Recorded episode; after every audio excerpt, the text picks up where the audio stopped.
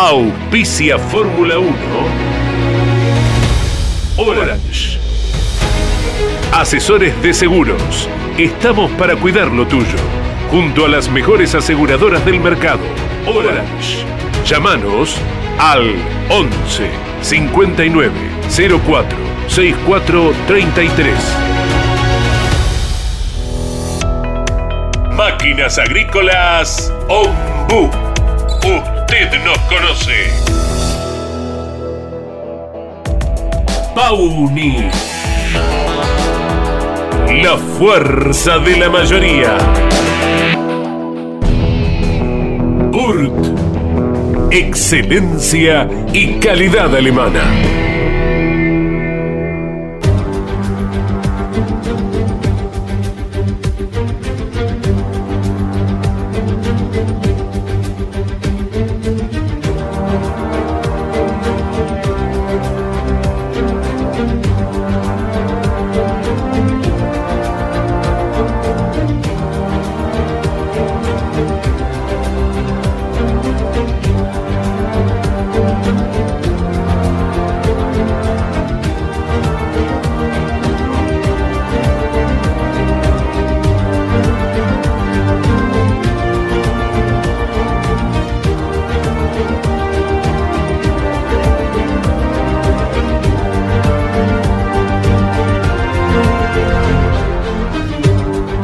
¿Qué es la Fórmula 1?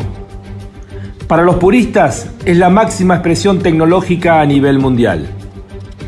Para los amantes de historias legendarias es nuestro Juan Manuel Fangio, con 46 años, ganando una carrera imposible en el viejo Nürburgring. Para los sensibles es ese tímido granjero escocés llamado Jim Clark, desafiando la muerte en autos y circuitos extremadamente peligrosos mientras aplastaba a sus rivales. Para los románticos es Jackie Stewart contemplando en las tribunas las bellas mujeres, mientras llevaba la gloria a dos marcas que, solo con él, fueron campeonas mundiales. Para los perfeccionistas es Mercedes arrasando cuando decide participar de la máxima. Para los místicos es Ayrton Senna hablando con Dios mientras llevaba su auto a límites increíbles para cualquier otro mortal. La sensación con Ayrton era que realmente Dios manejaba ese McLaren.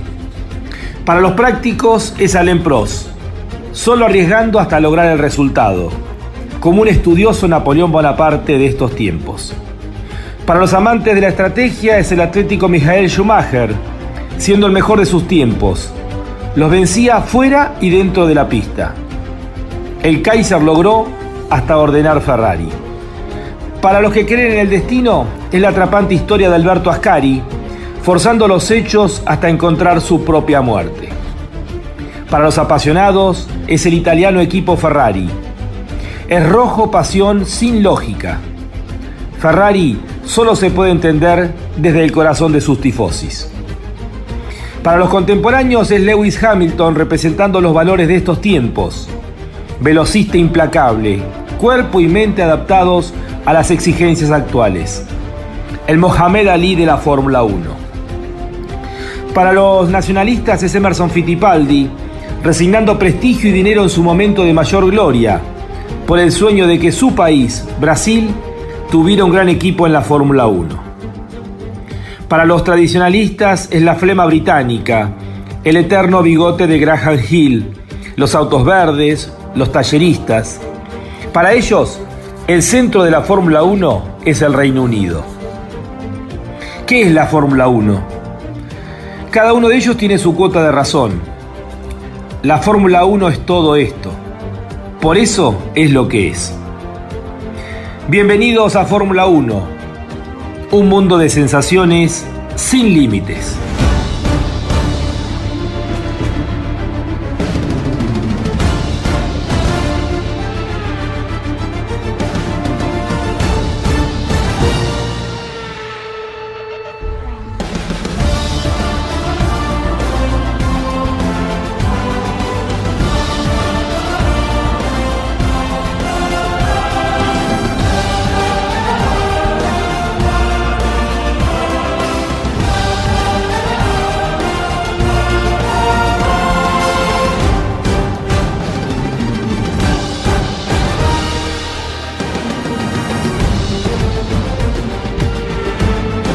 La más popular y prestigiosa disciplina del deporte motor del mundo.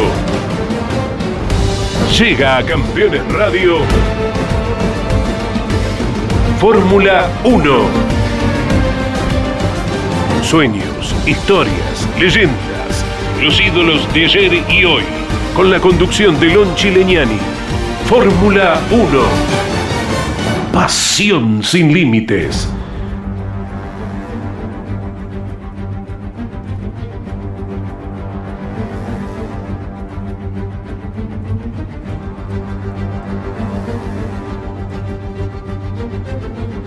32 puntos fue la máxima diferencia que separó en algún momento de este campeonato a los dos máximos aspirantes a la corona 2021 eh, como son Max Verstappen y Lewis Hamilton.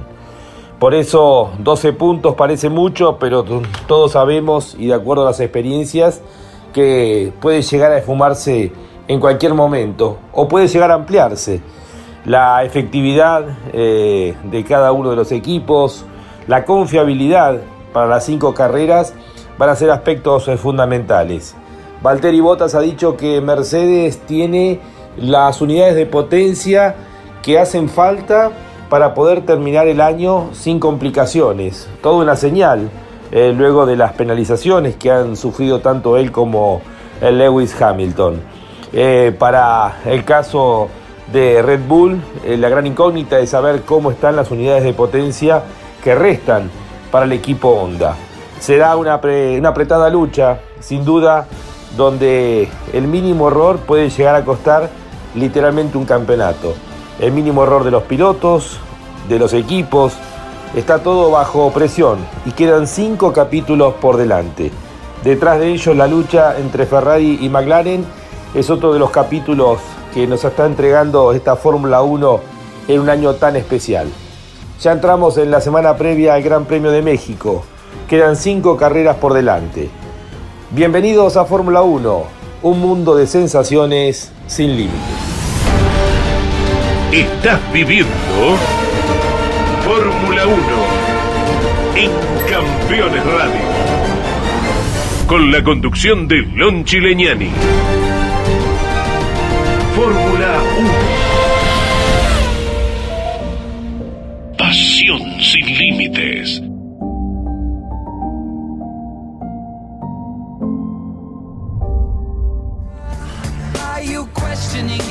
Aquí estamos en la previa del Gran Premio de México. Se vienen tres grandes premios en tres fines de semana consecutivos. Será el momento de México, Brasil y Qatar. En 15 días tendremos tres de los cinco grandes premios que quedan para definir el campeonato 2021 de la Fórmula 1. Serán los 15 días claves para ver quién se consagra campeón. Estamos ya con la línea para oyentes abierta. Se pueden comunicar, como lo hacen habitualmente, al 15 50 54 88 18. 15 50 54 88 18. Y en esta guerra permanente de declaraciones por parte de Red Bull, Mercedes, Mercedes, Red Bull, para tratar de influenciar en el equipo rival, ha dicho Helmut Marko, el máximo responsable deportivo de la marca austríaca, que Verstappen perdió más de 50 puntos por otros, literalmente.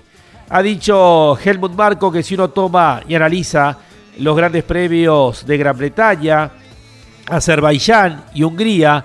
En esas tres carreras, eh, Max Verstappen ha perdido más de 50 puntos. En Gran Bretaña por el toque con Lewis Hamilton en la curva Cops.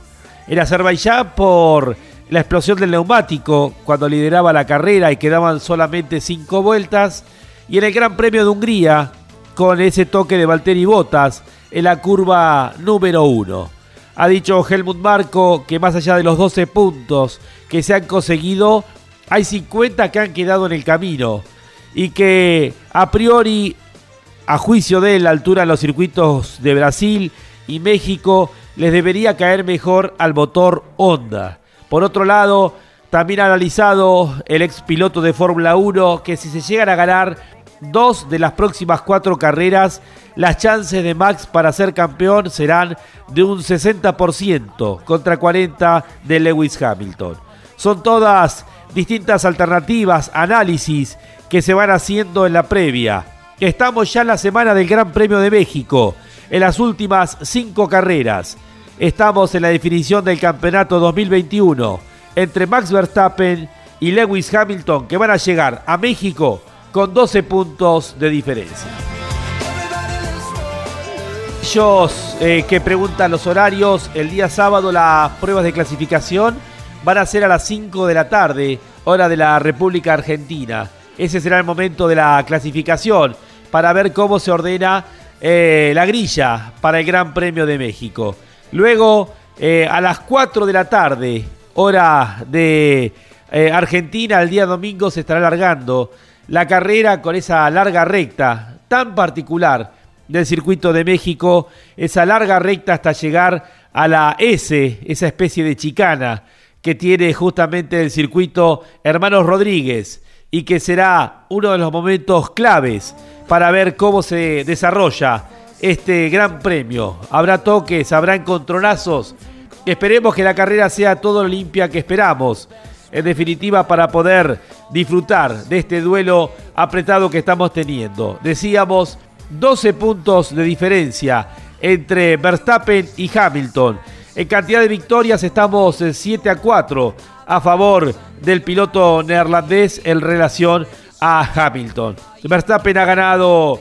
Hasta aquí la competencia de Imola, ha ganado en Mónaco, Francia, el Gran Premio de Estiria, la primera de las dos carreras corridas en Austria, ganó la semana siguiente en Austria, luego Bélgica, aquella carrera que no se corrió, pero que entregó 50% de puntaje, luego ganó su tierra en los Países Bajos y lo ha hecho en la última carrera en Estados Unidos. Tomamos contacto ahora con un querido amigo, eh, un especialista de la Fórmula 1, eh, Diego Sorrero, que nos va a dar su opinión acerca de lo que estamos viviendo en este año tan particular de la Fórmula 1. ¿Cómo estás, Diego? Un abrazo grande. Sí, un abrazo enorme. Este, qué año lindo, ¿no? Qué año fantástico de Fórmula 1. Me parece que hacía tiempo que estábamos tan desacostumbrados a tener esta competitividad que nos sorprende y, es, para disfrutarla. Carrera a carrera, me parece que estamos todos como más pendientes de la Fórmula 1 que de otras carreras. Yo por lo menos estoy muy pendiente de la Fórmula 1 y no tanto del resto del automovilismo.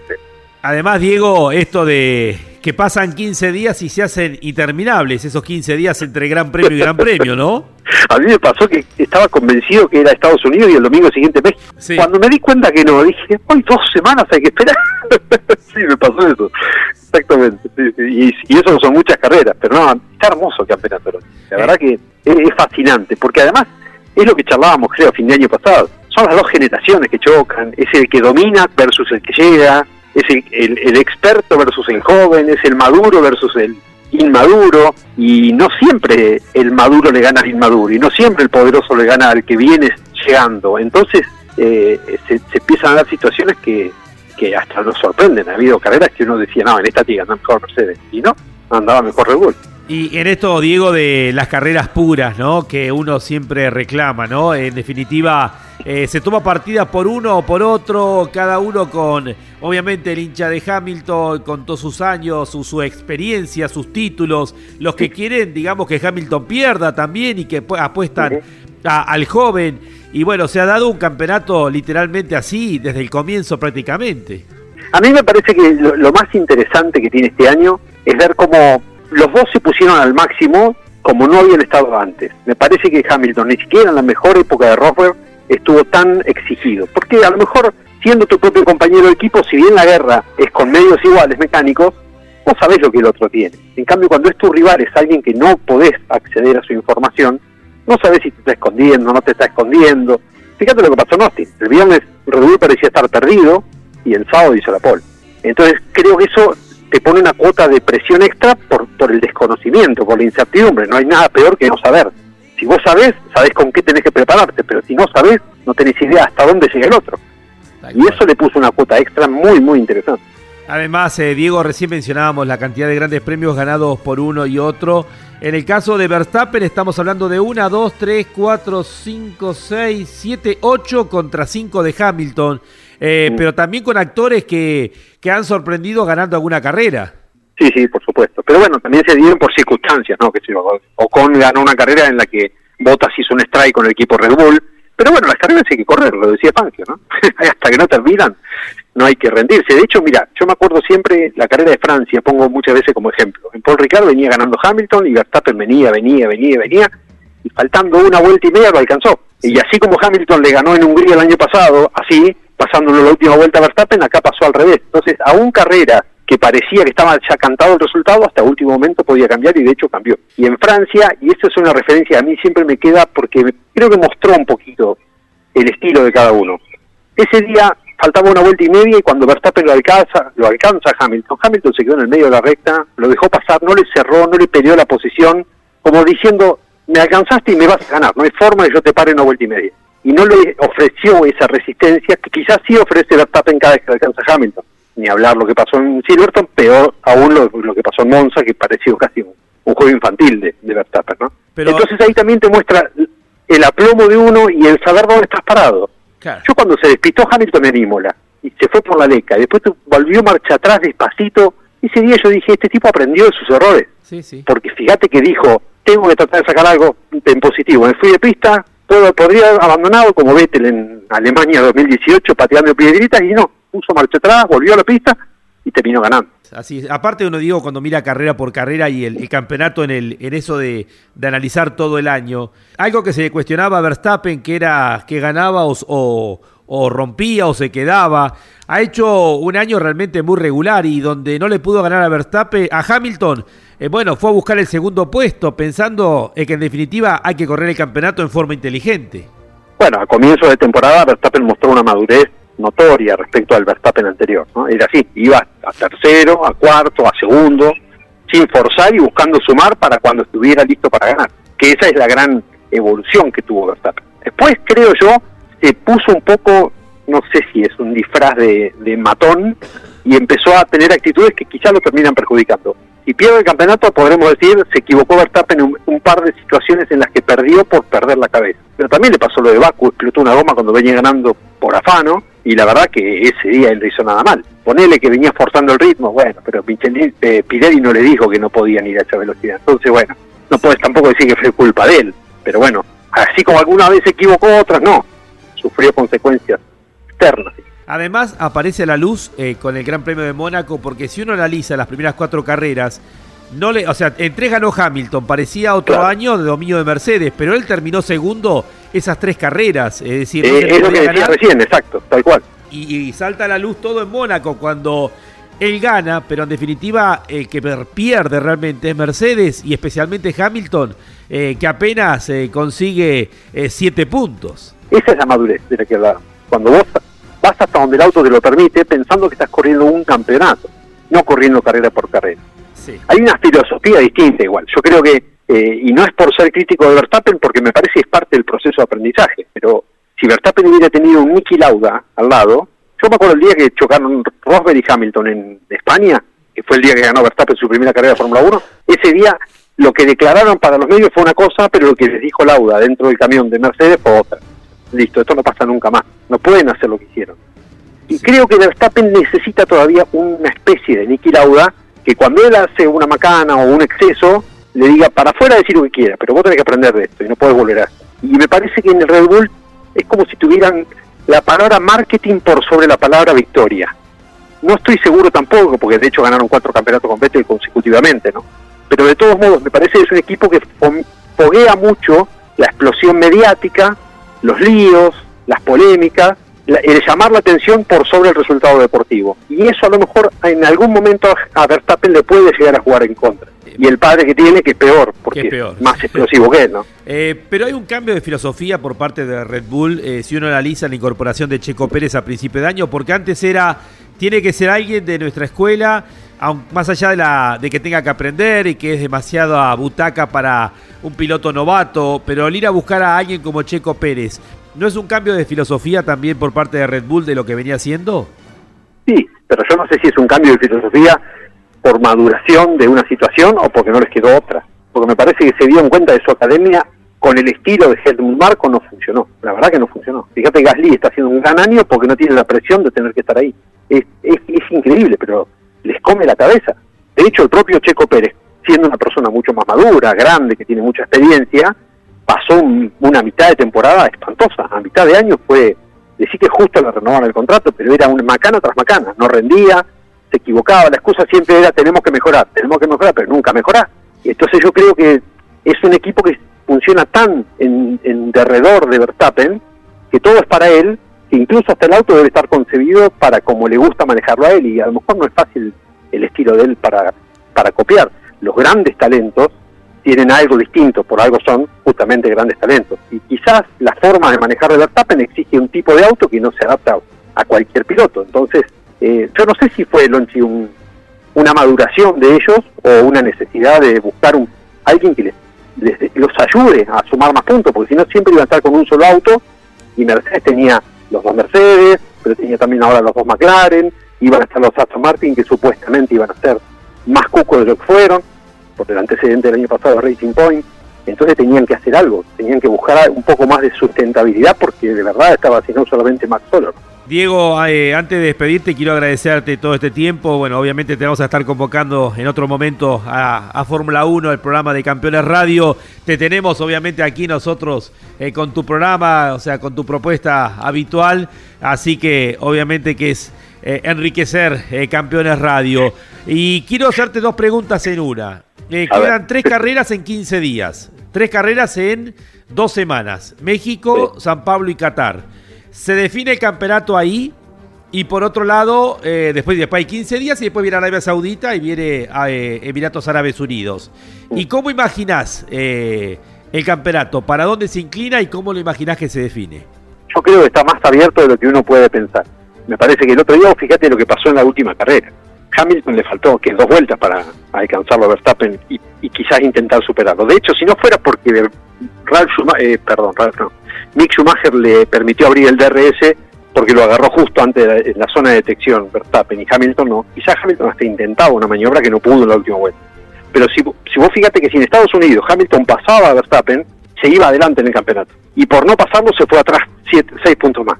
Qué finito está todo que solamente por una vuelta capaz que cambiaba completamente el panorama. Entonces, hacer futurología me parece complicado. Creo que están recontra parejos y no me parece que se pueda definir en estos próximos tres grandes premios. Para mí va, a ir hasta el final.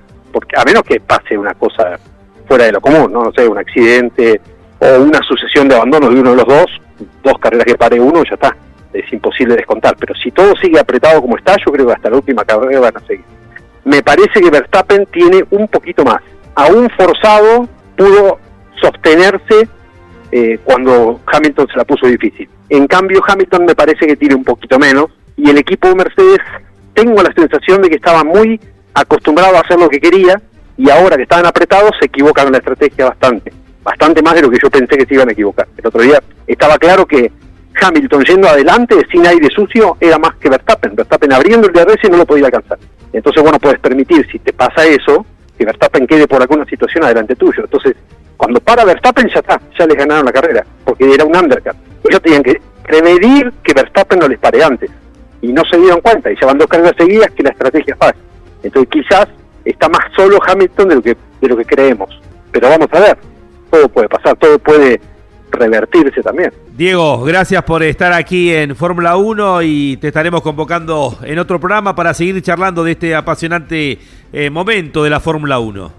Gracias, Lonchi, un abrazo muy grande, feliz como siempre, lo digo, de, de estar en Campeones Radio con P1 y de cada tanto tener contacto con ustedes, que son mi segunda familia. Un abrazo grande. Es un placer eh, seguirte con, con F1 permanentemente. Abrazo grande, Diego. Abrazo, chao, Diego Sorrero dándonos su impresión acerca del momento de la Fórmula 1. Estamos en Fórmula 1 con la operación eh, técnica a cargo de Iván Miori y Miguel Cayetano Páez, que ya está casi arriba del camello, rumbo a los Emiratos Árabes Unidos. La operación técnica eh, y la coordinación a cargo de Ariel Dinoco, el responsable de Campeones Radio, la voz comercial de Claudio César Orellano. Eh, tenemos a Jorge Dominico mientras se prepara para el Dakar también en la producción. Somos Fórmula 1 en Campeones Radio.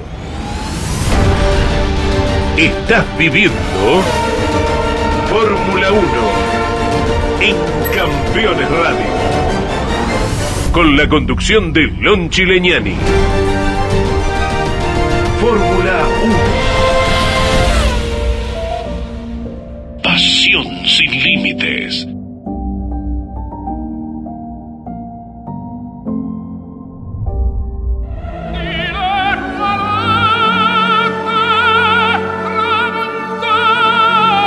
Enzo Ferrari creó una marca de automóviles. El tiempo y los tifosis del mundo la convirtieron en leyenda. Ferrari, el sueño de todo piloto. Ferrari, rojo pasión. Ferrari, sinónimo de Fórmula 1.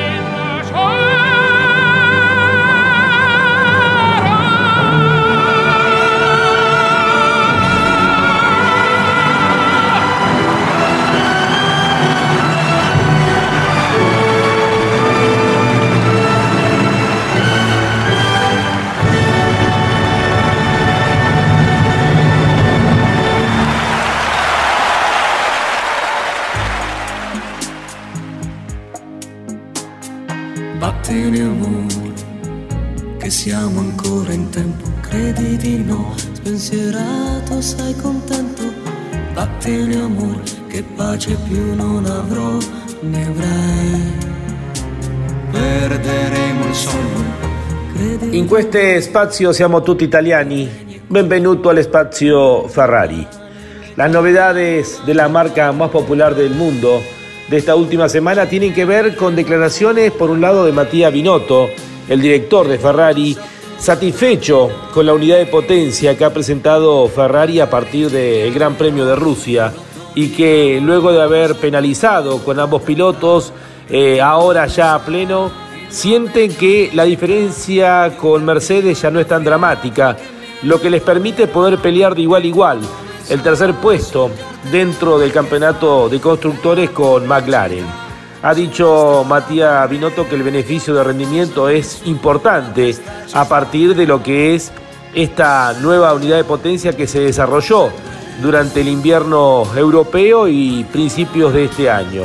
Había expectativa en ella y en definitiva, bueno, se está confirmando con el gran trabajo que vienen haciendo los dos pilotos de Ferrari, especialmente en las últimas carreras que de esta manera le permiten estar ya mucho más cerca en el campeonato de eh, constructores en esa lucha tan apretada que están teniendo justamente McLaren y Ferrari. Recordamos que en lo que se refiere al campeonato de constructores, luego del Gran Premio de los Estados Unidos, hay solamente tres puntos y medio a favor de McLaren. En relación a otro aspecto, ha declarado Carlos Sainz, uno de los dos pilotos de Ferrari, que no le ha gustado eh, cómo trató la serie Drive to Survive, la serie dedicada a la Fórmula 1, cómo ha tratado a Ferrari en este, en este último año, en esta última temporada. Obviamente que fue una de las eh, peores temporadas de Ferrari en su historia y ha declarado eh, Carlos Sainz que el episodio de la tercera temporada sobre Ferrari no es tan bueno y me sentí relativamente decepcionado cuando vi porque Ferrari es mucho más genial, mucho más grande, mucho mejor de lo que parece en ese episodio. Algo en la misma sintonía de Max Verstappen, el líder de campeonato, que ya ha anunciado que no va a dar entrevistas para la próxima temporada porque siente que desvirtúan lo que es el reflejo de la máxima categoría.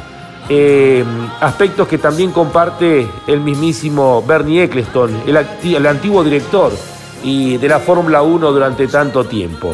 Eh, Ferrari, por supuesto, que había tenido un muy mal año en la temporada anterior, eh, muy diferente a lo que está sucediendo este año, donde aspira a ser tercero y ya pensando en el nuevo reglamento poder pelear de igual a igual a partir de la próxima temporada nuevamente con los máximos referentes como son eh, Mercedes y Red Bull. Ferrari, rojo pasión.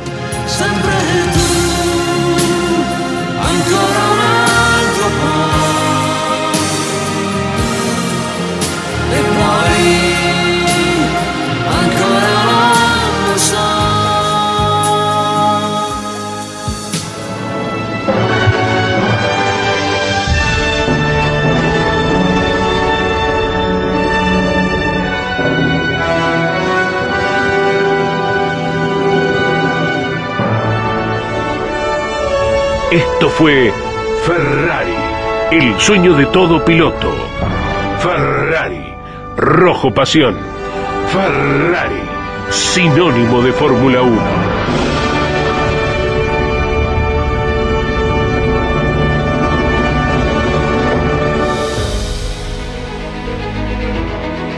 Auspicia Fórmula 1. Orange. Asesores de seguros. Estamos para cuidar lo tuyo. Junto a las mejores aseguradoras del mercado. Orange. Llámanos al 11 59 04 64 33.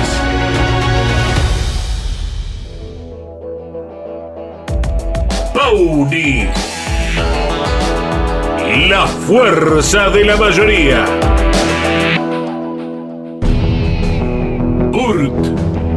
Excelencia y calidad alemana. Máquinas agrícolas Ombu. Usted nos conoce.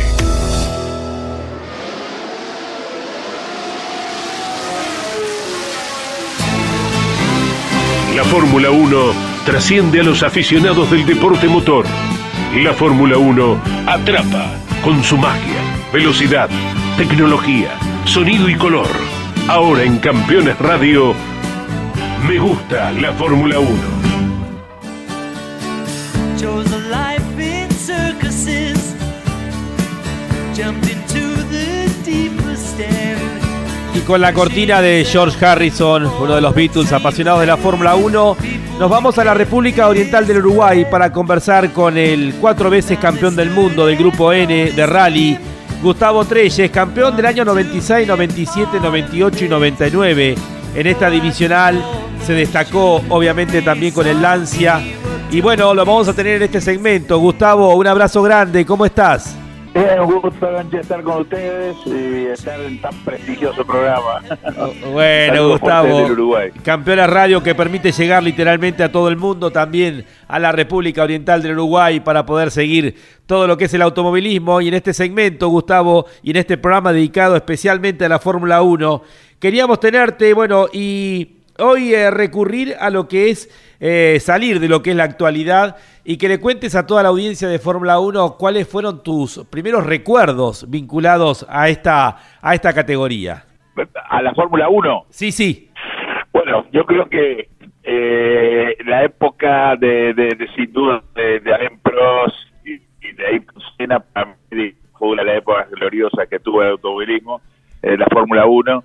La verdad que siempre seguí muy de cerca todo lo que fue eh, eh, esa esa época de las carreras, que yo creo que fue una muy buena época. Siempre hablo lo mismo porque yo creo que en rally también ha pasado lo mismo, por más que hoy por hoy se está poniendo todo a tono el, el, el programa también de la Fórmula 1, ¿no? Sí. Pero sobre todo hay, un- y algo, digamos, que este que me gustaría contar, que no sé si, si mucho de la audiencia... Te no escuchamos, sabe, te ¿no? escuchamos, sí, sí. Que es, eh, que, que es este, mi relación sobre todo, bueno, con, con lo que es con Carlitos Sainz Jr., eh, piloto Ferrari Fórmula 1.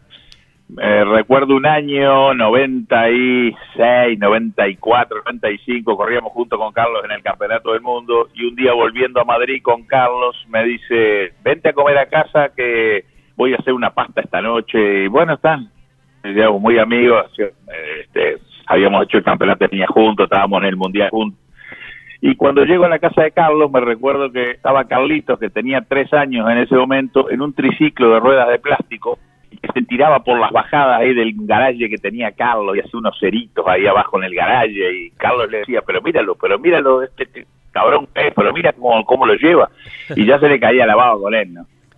Me acuerdo que de, bueno, está, ahí pasamos esa noche ahí con Carlitos y con ellos hablando de todo ese tema, y de ahí el más nos vamos a correr el rally de San Remo en Italia, y después venía el rally de Cataluña. Cuando llegué a San Remo, cuando estábamos ya con toda la asistencia, el, y asistencia y todo eso, me acuerdo que había una empresa italiana que había hecho unos karts para chicos de, de cuatro años y de cinco años con motores de verdad, ¿no? Y que realmente cuando lo vi y me recordé el episodio con Carlitos, le digo a Carlos, Carlos, le voy a comprar un carro a Carlitos porque para el año que viene yo creo que ya se puede estar subiendo. Y dice, no, no, no, no, no, no lo hagas, dice, porque si no la madre se va a enojar conmigo y no sé qué, no sé cuánto. Bueno, tanto es así que la llamo a la madre de Carlitos, a Reyes, y le digo, Reyes, si yo le compro un carcito con motor de verdad y todo a Carlitos, tú te enojarías porque viste que para mí es algo que lo, lo tiene innato, lo tiene dentro y que le va a gustar mucho. Y Reyes me dijo, mira, el, el destino de este chico ya lo tiene marcado, por lo tanto cuando antes arranque va a ser lo mejor. Y ese fue el primer autito de carrera que tuvo Carlitos Junior. o sea que sos el sponsor del piloto Ferrari. eh, soy el padrino del piloto de Ferrari de Carlitos. Y después con Carlos muchas veces lo íbamos a buscar al liceo y esto. La verdad que es un aprecio muy grande porque porque bueno, lo conocí, ya te digo, en triciclo de plástico es de las pocas chicos que ya han llegado, digamos, a la Fórmula 1 que yo pueda conocer desde tan chiquito, ¿no? Eh, imagino que cuando lo ves en carrera ahora te debe generar algo totalmente diferente a lo que has vivido hasta aquí, ¿no? Y claro, porque realmente, digamos, este, bueno, yo conocí desde muy chiquito, después cuando íbamos al liceo a buscarlo con Carlos, tengo una, digamos, eh, después lo dejamos de ver por mucho tiempo porque, digamos, ya, ya había dejado de correr y todo lo demás, pero con Carlos la relación siempre ha seguido, eh, sé el apoyo que ha tenido, digamos, de parte de Carlos y de toda la familia, y por eso también creo que es un sentimiento bastante más grande que con los demás, ¿no? Y, qué gran corredor de carreras de auto que es, ¿no? Porque Carlos, eh, bueno, en clasificación es una cosa, pero en carrera, eh, ¿cómo se destaca? Mira, yo creo que este eh, tiene algo que para mí es importantísimo y es muy cerebral, con, digamos, corriendo, ¿no? Este, y creo que, digamos, eh, hoy por hoy tal vez Ferrari no esté competitivo y entonces eso es lo que lo hace también usar más bien la cabeza para poder terminar en buenos lugares las carreras y todo lo demás. Pero estoy seguro que apenas Ferrari sea competitivo, cualquier auto que le den va a estar en los primeros lugares, sin ningún tipo de duda. Y en eso del duelo de fue de Proce, Cena, que fueron tus primeros recuerdos, ¿por quién ibas vos? Por Cena, obviamente que por al, estilo Gustavo Treyes. Ayrton, primero que es sudamericano, segundo que yo creo que, este, bueno, fue, eh, estuvo en el corazón de todos de todos nuestros, eh, de cuando éramos chicos, ganó su primer campeonato sudamericano, creo que fue que lo ganó acá en Uruguay, que Flavio Bonavena, digamos, se había hecho muy amigo de él. Eh, yo creo que este tenemos recuerdos muy grandes, aparte creo que ha sido uno de los grandísimos de, de la Fórmula 1 sin ningún tipo de duda. Creo que puede estar dividida la opinión, pero pero sin duda que está que está en lo más alto, ¿no? Gustavo, como siempre, un placer escucharte. Gracias por este tiempo en el programa Fórmula 1 de Campeones Radio y te estaremos convocando en cualquier momento. Un abrazo grande, Escorpiano. Un gusto, Lonchi. Igualmente para ti. Te mando un fuerte abrazo y saludo a toda la audiencia de campeones. Abrazo grandote. Gustavo Treyes, eh, campeón de rally en eh, cuatro ediciones dentro del Grupo N, un lujo. Aquí lo hemos tenido desde la República Oriental del Uruguay en Fórmula 1. Estás viviendo Fórmula 1 en Campeones Radio. Con la conducción de Lon Chileñani. Fórmula 1. Pasión sin límites.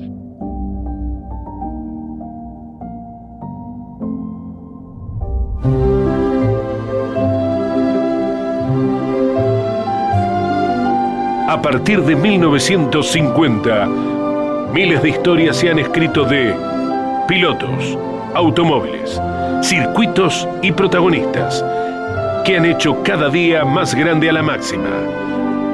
Compartimos juntos historias de la Fórmula 1. Un espacio donde la nostalgia tiene su lugar.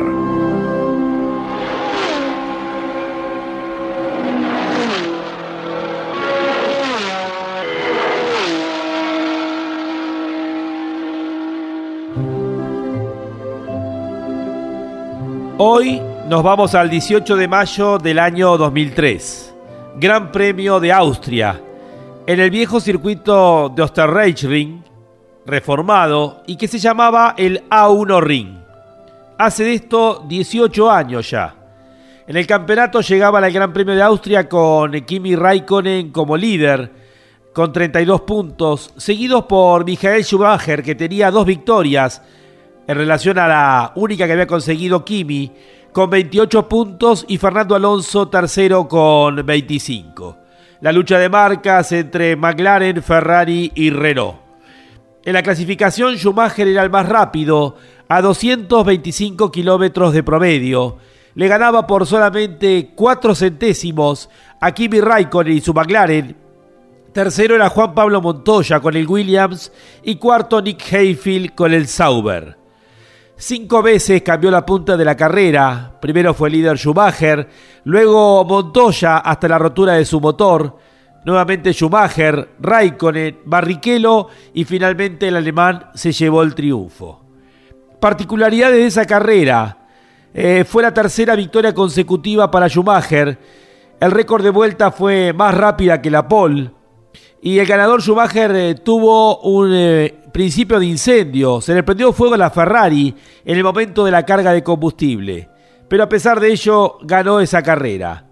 Schumacher fue el ganador. Segundo, Kimi Raikkonen a 3 segundos 36. Tercero, Barrichello a 3 segundos 95. En el campeonato, Raikkonen se iba como líder todavía con 40 puntos contra 38 de Schumacher. Al final del año, eh, Michael Schumacher conseguía su sexta corona con la Ferrari por solamente dos puntos en relación a Kimi Raikkonen y su McLaren. Y el tercero del campeonato fue el colombiano Juan Pablo Montoya con el Williams. Así es la Fórmula 1, un cofre lleno de recuerdos, un cofre para abrir y disfrutar.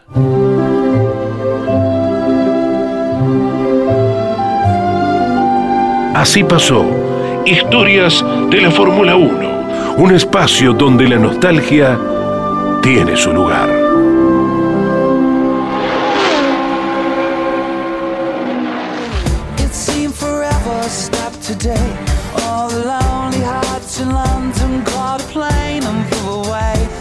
De Fórmula 1 hemos estado recorriendo.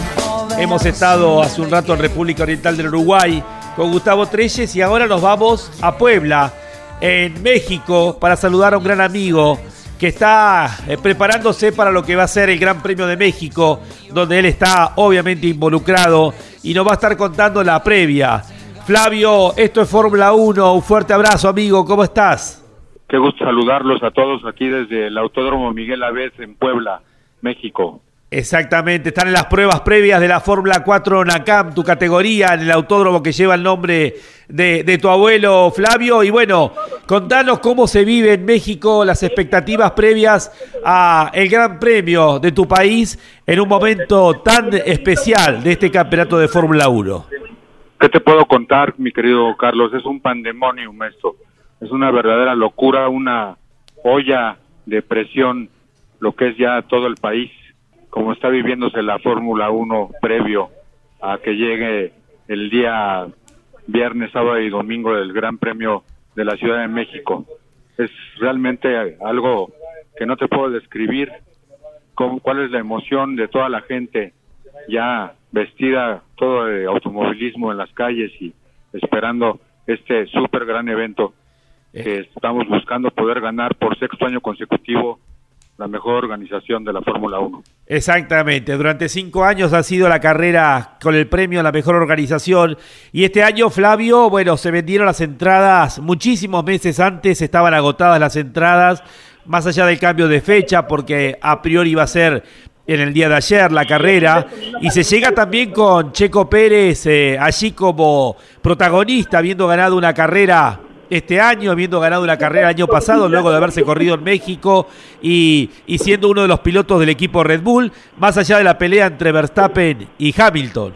Sí, bueno, Checo hoy es el héroe nacional aquí en México y creo que para toda Latinoamérica, todos los países hermanos, estamos apoyando y todos hinchando por Checo.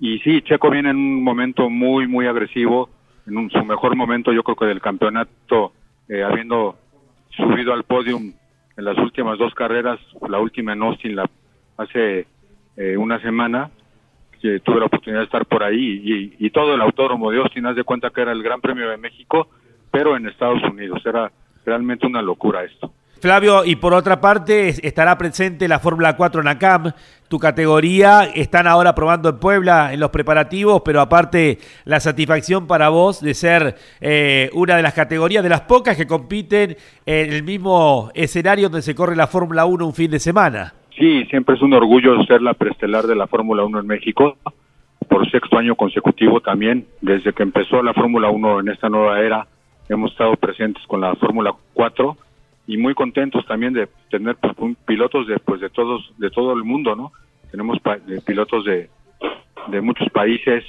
siempre bienvenidos aquí a la F4 en ACAM y pues muy contentos otra vez de estar por sexta ocasión consecutiva como preestelar de la Fórmula 1. ¿Con cuántos autos van a estar presentes el fin de semana, Flavio? Eh, tendremos 15 autos, 15 autos estarán presentes acá en la parrilla de Fórmula 1. Eh, desgraciadamente, pues por este tema de la pandemia, hay muchas empresas y muchos equipos que pues no han logrado o tuvieron problemas ya más fuertes eh, para poder participar, pero de cualquier manera tendremos una carrera muy muy emocionante.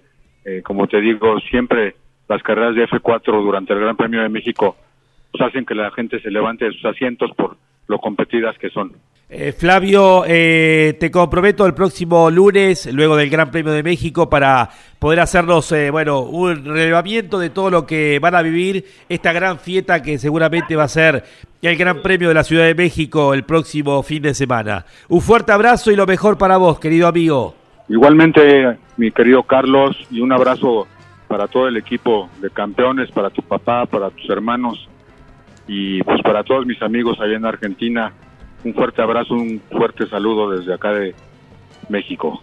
Un gran amigo del equipo campeones, Flavio Abed, desde Puebla, están probando los Fórmula 4 y van a estar eh, compitiendo junto con la Fórmula 1. Nos dio un pantallazo de cómo vive esta gran fiesta. Eh, México entero recibiendo la Fórmula 1.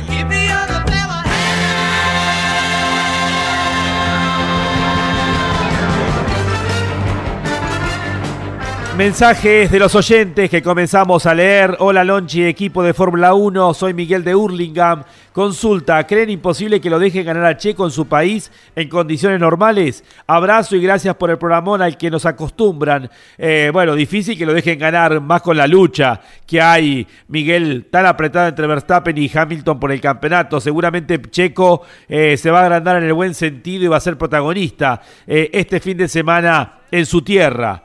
Eh, otro mensaje, pero qué placer escuchar al señor Zorrero, un real, apasionado de la Fórmula 1. Como siempre, un deleite la talla de invitados a hablar en la máxima. Desde Loma de Zamora, aprendidos como todos los lunes. Esperemos tener un emocionante y un lindo Gran Premio de México y que a McLaren le vaya bien en esta linda batalla con Ferrari. Un saludo grande, querido Lonchi, y a todo el equipo. Abrazo grande para vos, Cristian, desde Loma de Zamora. Seguimos con otros mensajes de los oyentes. Eh, ya quiero ver las primeras dos curvas de la largada de México. ¡Qué momento! Saludos Lonchi, Fede Larrea, prepara la bicicleta Fede para el próximo fin de semana. Postdata, ¿para cuándo un bloque de Me Gusta la Fórmula 1 con Laurita Cerezo? Seguramente la tendremos a Laurita eh, muy pronto en este segmento de Me Gusta la Fórmula 1 para que cuente eh, sus primeras experiencias ligadas a la Fórmula 1 a esta querida periodista de la provincia de Córdoba. Hola, buenas tardes, Lonchi, escuchando como cada lunes el programa y esperando que el domingo llegue rápido para ver otro round entre eh, Verstappen y Hamilton. En México tienen dos victorias cada uno. Gracias por el dato para Daniel Yani de Firmat en Santa Fe. Bien lo apuntaba Daniel. Dos victorias para Hamilton, dos para Verstappen. Hay 12 puntos de diferencia para ir a definir el campeonato. Quedan 5 carreras, las próximas 3 van a ser en 15 días. México, Brasil y Qatar. Al término de campeones Fórmula 1 llega Mundo Sport con César Santomauro.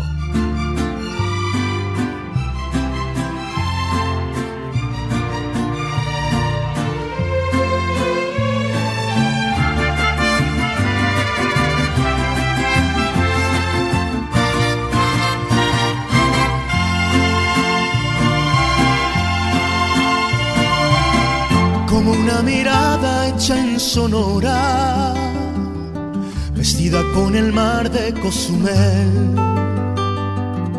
con el color del sol por todo el cuerpo. Así se lleva México en la piel. Y ya estamos en la semana del Gran Premio de México. Ya entramos en las últimas cinco fechas de este campeonato vibrante de la Fórmula 1. Ya estamos en menos del 25%. Max Verstappen llega con 12 puntos de diferencia. Fue un duro golpe el que le propinó a el campeón del mundo, a Lewis Hamilton, ganándole en Austin. Por poco, pero ganándole en una carrera donde literalmente clasificaron eh, prácticamente durante todo el Gran Premio. Eh, si uno mira las estadísticas de México, verá que hay 15 ganadores diferentes en 20 ediciones que se ha corrido en el Autódromo Hermanos Rodríguez. Eh, uno puede decir que no hay ninguna marca ni piloto que domine, especialmente aquellos que más veces han ganado lo han hecho en dos oportunidades. Han sido campeones del mundo como Jim Clark, Nigel Mansell, Alain Prost, el mismísimo Lewis Hamilton y el único por ahora no campeón del mundo que ha ganado dos veces es Max Verstappen. Pero también la estadística puede ser mentirosa porque eh, la altura de la Ciudad de México, eh, el, motor Mercedes, por lo menos como referencia hasta el año pasado, eran una combinación que dominaban.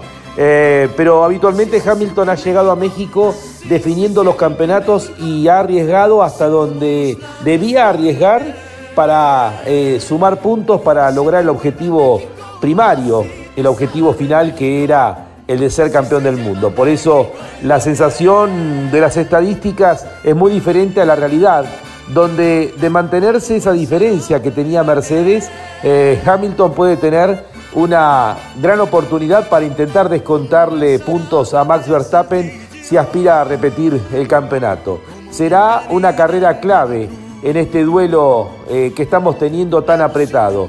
Verstappen llega con esos 12 puntos y una efectividad en las últimas tres carreras donde ha aprovechado el medio mecánico hasta donde daba. Eh, llega a México, hemos dejado atrás Estados Unidos, se llega a la capital de este importante país latinoamericano y veremos en definitiva cuál es el potencial de cada uno de los equipos y de los aspirantes al título para poder conseguir esta corona tan especial del año 2021. Nos encontramos la próxima semana para analizar todo lo que deje el Gran Premio de México, aquí en Fórmula 1, un mundo de sensaciones sin límite. Así se llama México en la piel.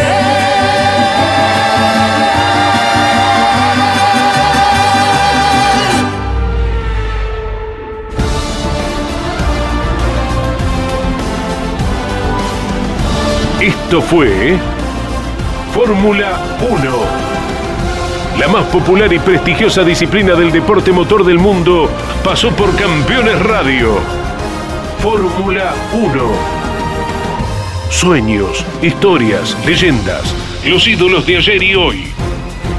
Con la conducción de Lon Chileñani. Fórmula 1. Pasión sin límites. Hasta la próxima semana.